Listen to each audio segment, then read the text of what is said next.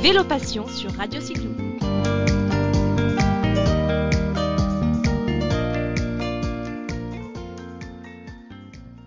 Bonjour et bienvenue dans cette nouvelle émission. Nous sommes contents d'emmener les auditeurs de Radio Cyclo aujourd'hui dans une nouvelle rencontre au cœur de Clermont-Ferrand où j'ai la chance de rencontrer Lionel Schmitt, le chef d'une très grande tribu, et vous allez le voir, qui est installée à Clermont-Ferrand. Bonjour Lionel. Bonjour. Alors avant que tu nous parles un petit peu de toutes ces aventures que tu vis au quotidien avec ta famille, j'ai une première question pour les auditeurs. D'où te vient cette passion du deux roues? Eh bien, euh, j'ai grandi dans un village dans lequel euh, il fallait absolument avoir un vélo si on voulait avoir une vie sociale, parce que sinon on faisait le tour du jardin en attendant qu'il y ait des copains qui poussent dans le jardin. Et j'ai essayé les premières années, ça ne fonctionne pas. Donc j'ai passé euh, toute mon enfance à vélo. Et depuis, tu continues finalement de pédaler au gré des saisons sur ton deux roues à Clermont-Ferrand, si je comprends bien. Alors j'ai fait comme tous les adultes qui un jour ont le permis de conduire. À un moment j'ai dit on a marre du vélo, on arrête, etc. J'ai pris des voitures, je me suis amusé, j'ai vu que c'était dangereux. Puis au bout d'un moment le plaisir s'émousse. Et euh, j'ai voulu retrouver du plaisir dans mes déplacements et euh, j'ai redécouvert le vélo et je crois que je n'arrêterai plus jamais.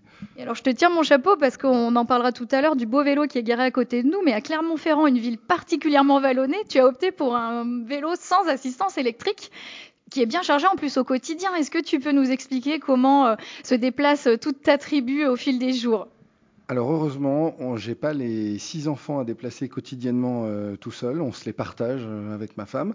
moi j'en ai deux de 9 et 10 ans à transporter, je les transporte sur un vélo népalais qui est un long tail, donc un vélo rallongé euh, à l'arrière. Et j'ai fait ce choix parce que de temps en temps, j'ai des tendances euh, d'ayatollah du vélo, euh, de ne pas prendre un VAE. Donc c'est que avec mes petits mollets et mes petites cuisses à moi que je transporte ces deux grands gars déjà.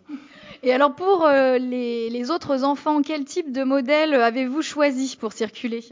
Alors, ma femme, qui, lorsque je l'ai rencontrée, ne circulait qu'en voiture, a désormais un magnifique triporteur qui lui permet quand même de transporter au meilleur de sa forme cinq enfants, avec bien entendu une assistance électrique, parce que bon là, il ne faut pas exagérer non plus. Surtout que pour avoir aperçu euh, ta femme, c'est un petit gabarit, donc je lui tire encore plus mon chapeau, parce que euh, ça en fait des muscles, ça, au fur et à mesure des kilomètres. Alors, est-ce que tu peux nous, dire finalement ce qui a aussi euh, guidé ces choix de, de, de modèles de vélo? Parce que tu en as eu plusieurs. Qu'est-ce qui fait qu'aujourd'hui vous êtes bien sur cette formule?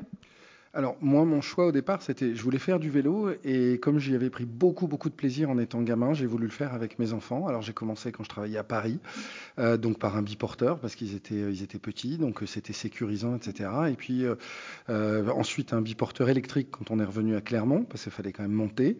Et puis bah, les, garçons notamment grandissant, ils m'ont dit bah écoute papa, nous on veut plus aller dans le triporteur. Alors ils ont ils ont commencé eux à faire du vélo.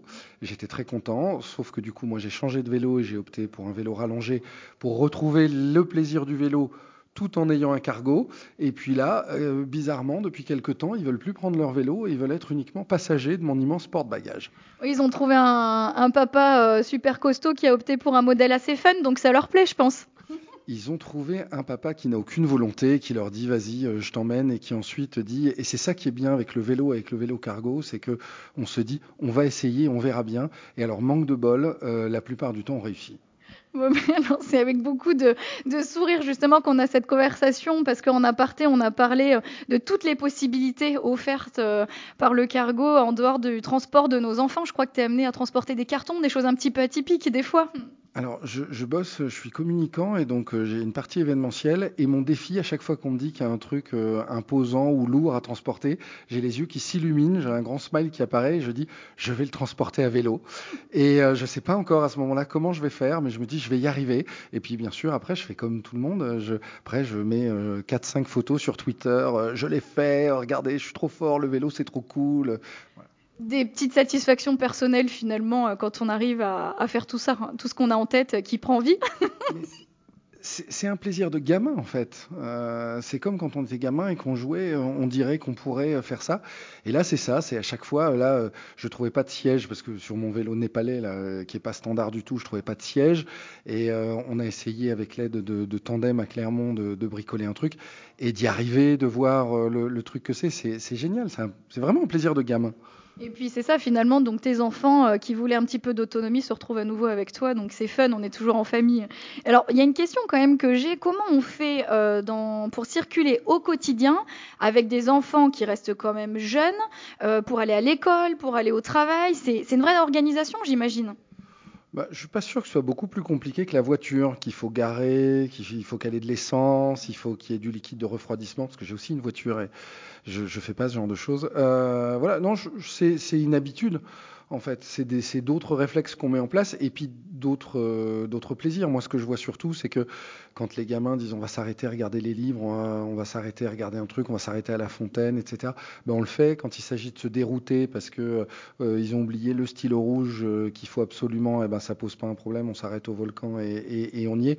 En voiture, c'est beaucoup plus compliqué. Donc, je vois surtout moi ce que ça, ce que ça permet, surtout avec les enfants.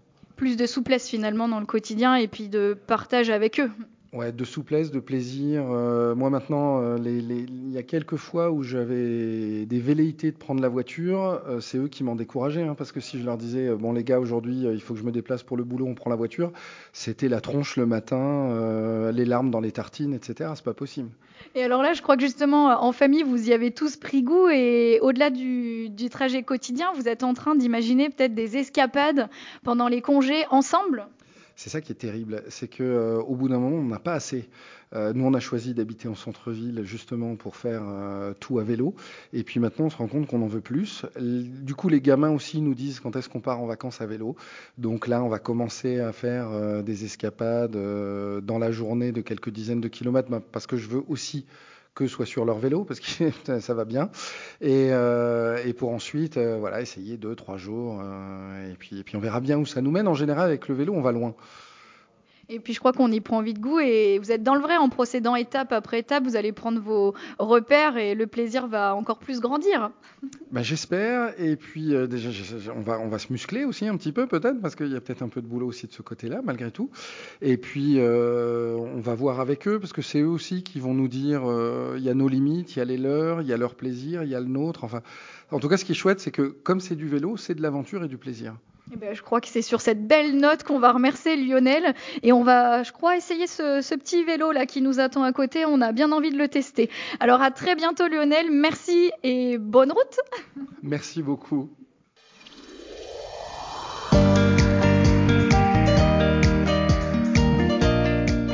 Retrouvez Vélo Passion sur Radio Cyclo.